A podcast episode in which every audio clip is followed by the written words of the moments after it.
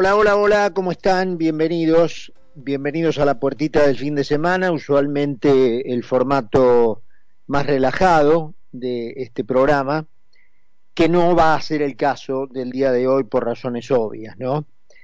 Eh, ayer hemos tenido un caso que todavía es eh, incalificable, pero no con la acepción negativa de la palabra incalificable, como mucho frente a lo que ha ocurrido seguramente suponen que yo le estoy dando.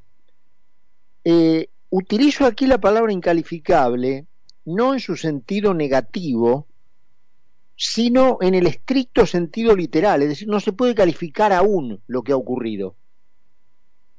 Em, por eso, frente a algo em, notoriamente repudiable, este programa al menos va a esperar que este acto entre en un círculo de certeza lo suficientemente creíble como para, a partir de ahí, y confirmado que es efectivamente un intento de magnicidio, repudiarlo.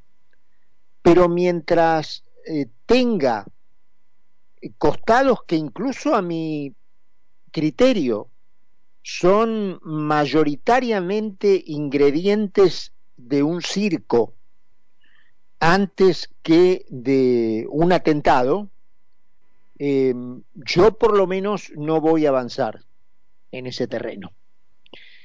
Em, justamente por no entrar en la prédica que anticipadamente cualquiera con los ojos vendados podía eh, prever que iba a ser el contenido de el discurso del presidente de anoche. Es más, más de una hora antes de que el presidente hablara, yo subí un tuit de cuatro renglones prácticamente con un resumen de lo que más de una hora después el presidente dijo.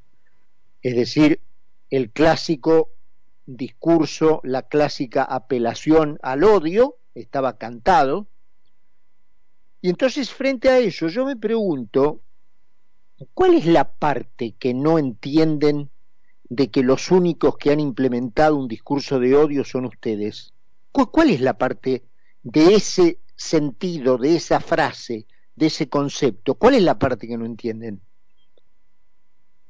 ¿Quién dijo, por ejemplo, para citar unos ejemplos, abuelo de pájaro, ¿no? Desde que el peronismo, lamentablemente, la Argentina tuvo la mala suerte de que el peronismo vio la luz en el escenario político argentino. A partir de allí, hace 75 años, ¿quién dijo 5 por 1? ¿El antiperonismo? ¿La sociedad que no comulga sus ideas? ¿O el mismísimo Perón? ¿Quién dijo al enemigo ni justicia? Incluso medio cagándose de risa, ¿no es cierto? ¿El antiperonismo? ¿La sociedad que no comulga con ellos? ¿O el mismísimo Perón? ¿Quién dijo no descansaré hasta que no quede un ladrillo que no sea peronista?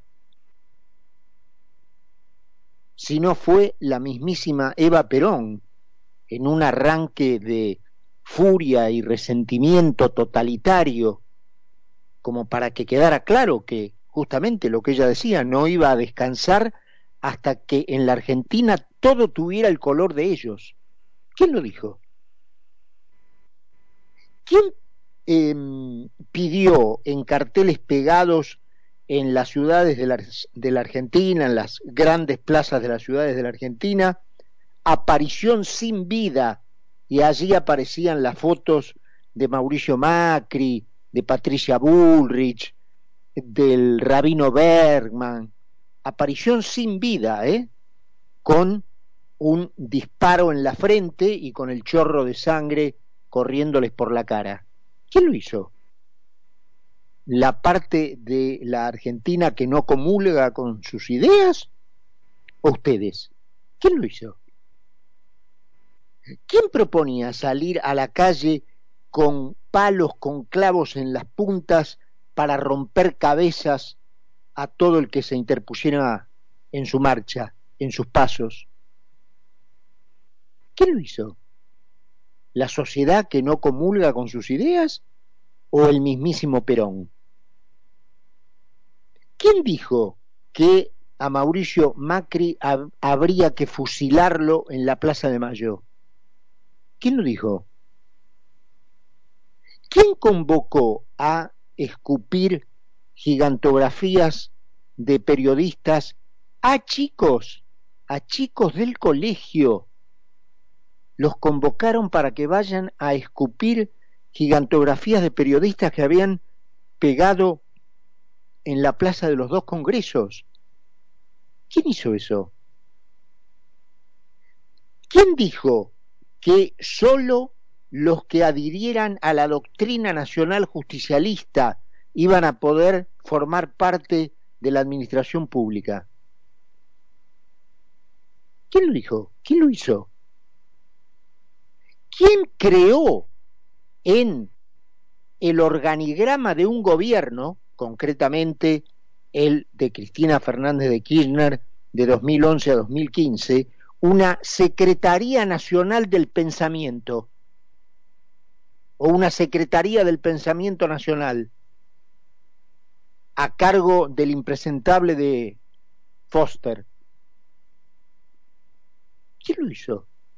Como, de vuelta, aspirando a que todos en la Argentina pensaran como piensan ellos y que casi se considerara no argentino a quien pensara de modo diferente. ¿Qué más odio, qué más violento puede, puede ser algo que no sea eso? ¿Qué otro partido político tuvo bandas armadas que mataban a otros argentinos por la calle o que los secuestraban y torturaban previos a asesinarlos. ¿Qué, otro partido lo tuvo? Salvo la, la, izquierda, me podrán decir, pero ningún, que bueno, obviamente ya sabemos la basura que son, pero ¿qué otro partido democrático importante de la Argentina tuvo brazos armados? Que mataran gente por la calle. ¿Y puede haber algo más odioso que eso? ¿Qué otra idea política acribilló a balazos a dirigentes políticos, dirigentes sindicales, empresarios, jueces? ¿Quién dijo que había que armar una pueblada? ¿Quién dijo que había que adoctrinar a los chicos en la doctrina nacional justicialista. ¿Quién dijo que había que ir a quemar los campos y los hilobolsas? ¿Quién dijo hace poco que había gauchos y gauchas que estaban dispuestos a regar de sangre las calles de la Argentina? ¿Quién inventó en esta liturgia la, mismísima palabra gorila. Y es más, ¿quién inventó la mismísima palabra cabecita negra? ¿Qué fue el antiperonismo por una cuestión xenófoba, racista? No, fue la mismísima Evita la que inventó esa palabra despectiva para referirse a los trabajadores. Cabecita negra. Entonces, ¿quién, ¿Cuál es la parte? De vuelta hago la pregunta inicial. ¿Cuál es la parte que no entienden de que los únicos que han implementado desde que existen en la faz de la Tierra un discurso de odio? Que son ustedes. ¿Cuál es la parte que no entienden de eso? Cuando hay kilómetros, kilómetros de videos, horas horas, días, porque ya no se cuentan por horas, días de audios grabados. Yo aquí, imagínense que en un corto comentario de inicio he trazado a mano alzada las cuestiones más groseras, eh, incluso las más reconocidas, pero de ningún modo todas. Hay kilómetros de cintas de video utilizando el antiguo eh, lenguaje de las videotecas, ¿no? Kilómetros de videos que dan prueba de que ellos son los únicos que implementan un discurso de odio y los que incitan, estimulan, insuflan a los demás, quizás sí, a responder del mismo modo, porque llega un momento que la gente tiene las pelotas en la garganta. Y para coronar todo esto, el presidente, firmando lo que era obvio, la utilización política de este hecho, insisto, aún no esclarecido, cuyos extremos son una payasada circense o un atentado serio, esos son los dos extremos, todavía no sabemos dónde estamos. Todavía no sabemos dónde estamos. Y hay más elementos que indican que esto es una payasada circense, si quieren ahora se los cuento, que que fue un acto serio y grave y por supuesto deleznable. Entonces, eh, repito, para rubricar todo eso y darle a esto la obvia utilización política que caía de cajón, el presidente decreta un feriado nacional para invitar a la gente a salir a las calles en una onda que replique el día siguiente de la muerte de Néstor y convierta esto en un segundo velorio de Kirchner. Porque a mí me llama mucho la atención la extrema coincidencia entre la debilidad electoral del kirchnerismo en 2010, previo a que Kirchner muriera, y la obvia debilidad electoral frente a las elecciones del año que viene del kirchnerismo en este 2022. En aquel momento sí ocurrió un hecho trágico, no por las condiciones de la muerte, porque fue una muerte natural, pero sí porque se trató de una muerte, sucede el fallecimiento de Néstor Kirchner. Y eso da vuelta el panorama, convierte a Cristina Fernández de Kirchner, que estaba terminada políticamente, en una viuda que debe llevar la carga del Estado, la carga de una familia sin padre, la carga de una pareja sin marido y la clásica sensiblería argentina al año siguiente responde a todo eso dándole el triunfo con el, 54% de los votos, que a los dos meses se transforma en el famoso vamos por todo. Hoy también el kirchnerismo aparece como claro perdedor en las elecciones del año que viene. ¿Y qué ocurre? O casualidad, exactamente un año antes, como ocurrió el fallecimiento de Néstor Kirchner, un, entre comillas, atentado a la señora de Kirchner, del cual ella, por toda consecuencia, lo único que hace es arreglarse el pelo y agacharse para levantar un libro que se había caído. Y luego se pasa los siguientes diez minutos cagándose de risa, sacándose selfies y siguiendo con la firma de autógrafos.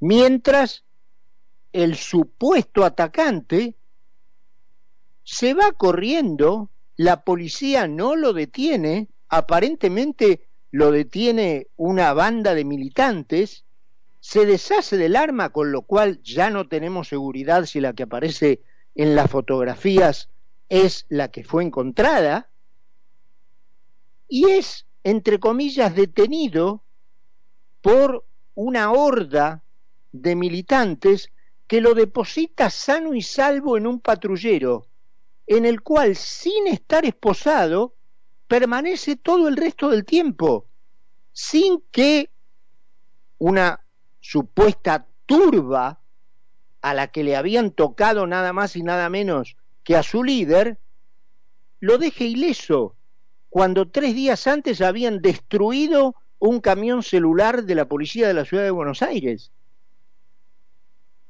Entonces, eh, y para continuar con las rarezas, digamos, de esta cuestión claramente aún no definida, déjenme decirle este, este resumen rápido.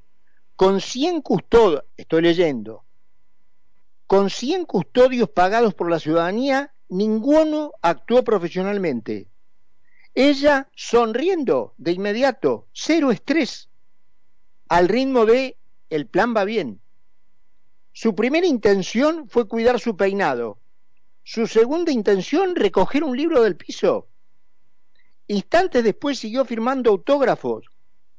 Los eh, custodios no la tiraron al piso como es de norma, no la cubren con sus cuerpos, no la retiran a los recontrapedos en un auto de la escena del crimen, con otro de respaldo atrás. El asesino no es tirado al piso ni reducido con violencia, el asesino no es esposado, los custodios siguen acompañando a Cristina Fernández de Kirchner en su recorrido de selfies y de eh, firma de autógrafos. Nadie asegura la escena del crimen. Hay fotos claras que muestran que no hay un dedo en el gatillo, esto lo doy como discutible, este documento que estoy leyendo da como que hay fotos claras, yo lo pongo como discutible, el asesino resulta ser un participante poco menos que cotidiano de reportajes, entre comillas, espontáneamente hechos en la calle por el canal oficialista Crónica TV, haciendo las, haciendo las veces de un entrevistado hiper que un día es barrendero, otro día es heladero, siempre el mismo tipo, en Crónica TV. Qué casualidad, ¿no? Después de detenido, el, el sospechoso tuvo acceso a sus redes sociales. En el móvil no fue esposado y no estaba custodiado por la policía dentro del auto.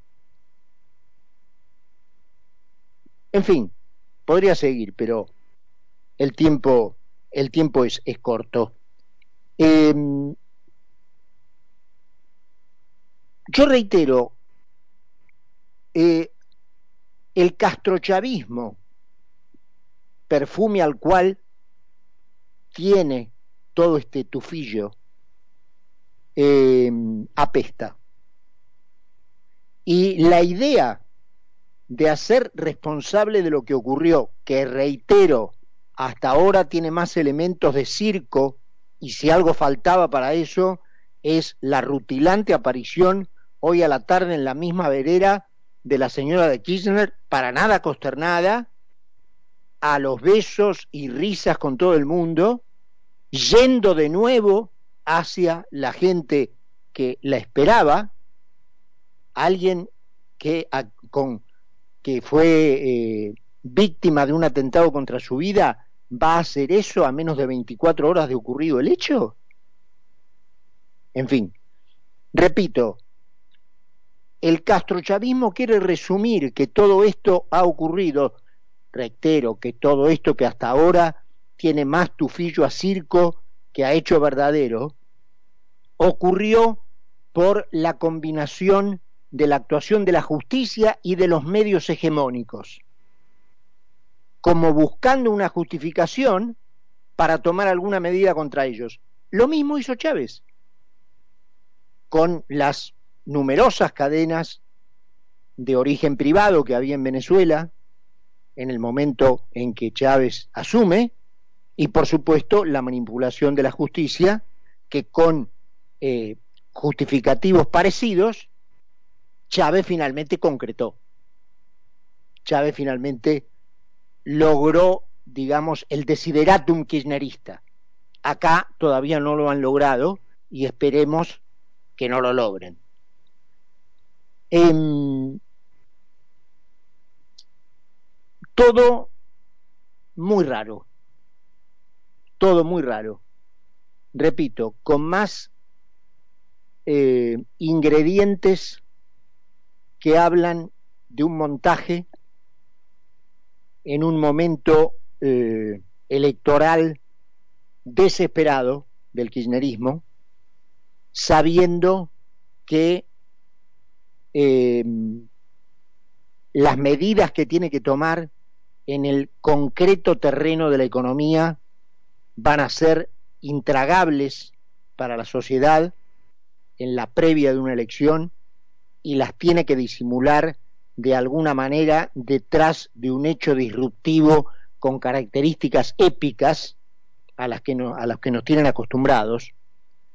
Em, y que em, distan mucho de un hecho cuando uno los compara con actos lamentables de esta naturaleza que han ocurrido realmente en el mundo, es decir, con veracidad en el mundo, y uno compara lo que ocurre en, o lo que ha ocurrido en el mundo frente a esos casos comparables con el de ayer, y las diferencias son obvias, saltan a la vista. La actuación de los custodios, la reacción profesional de la gente que cuida al personaje en cuestión, la manera en que se dispone del detenido cuando se puede acceder a él en el mismo momento. Eh, nada de todo eso que normalmente ocurre o ha ocurrido en hechos similares en el mundo ocurrió anoche allí en Buenos Aires. 7 y 22. En la tarde de la capital argentina hay 15 grados. Vamos a la presentación y estamos de regreso. Carlos Mira y Carlos Poncio hacen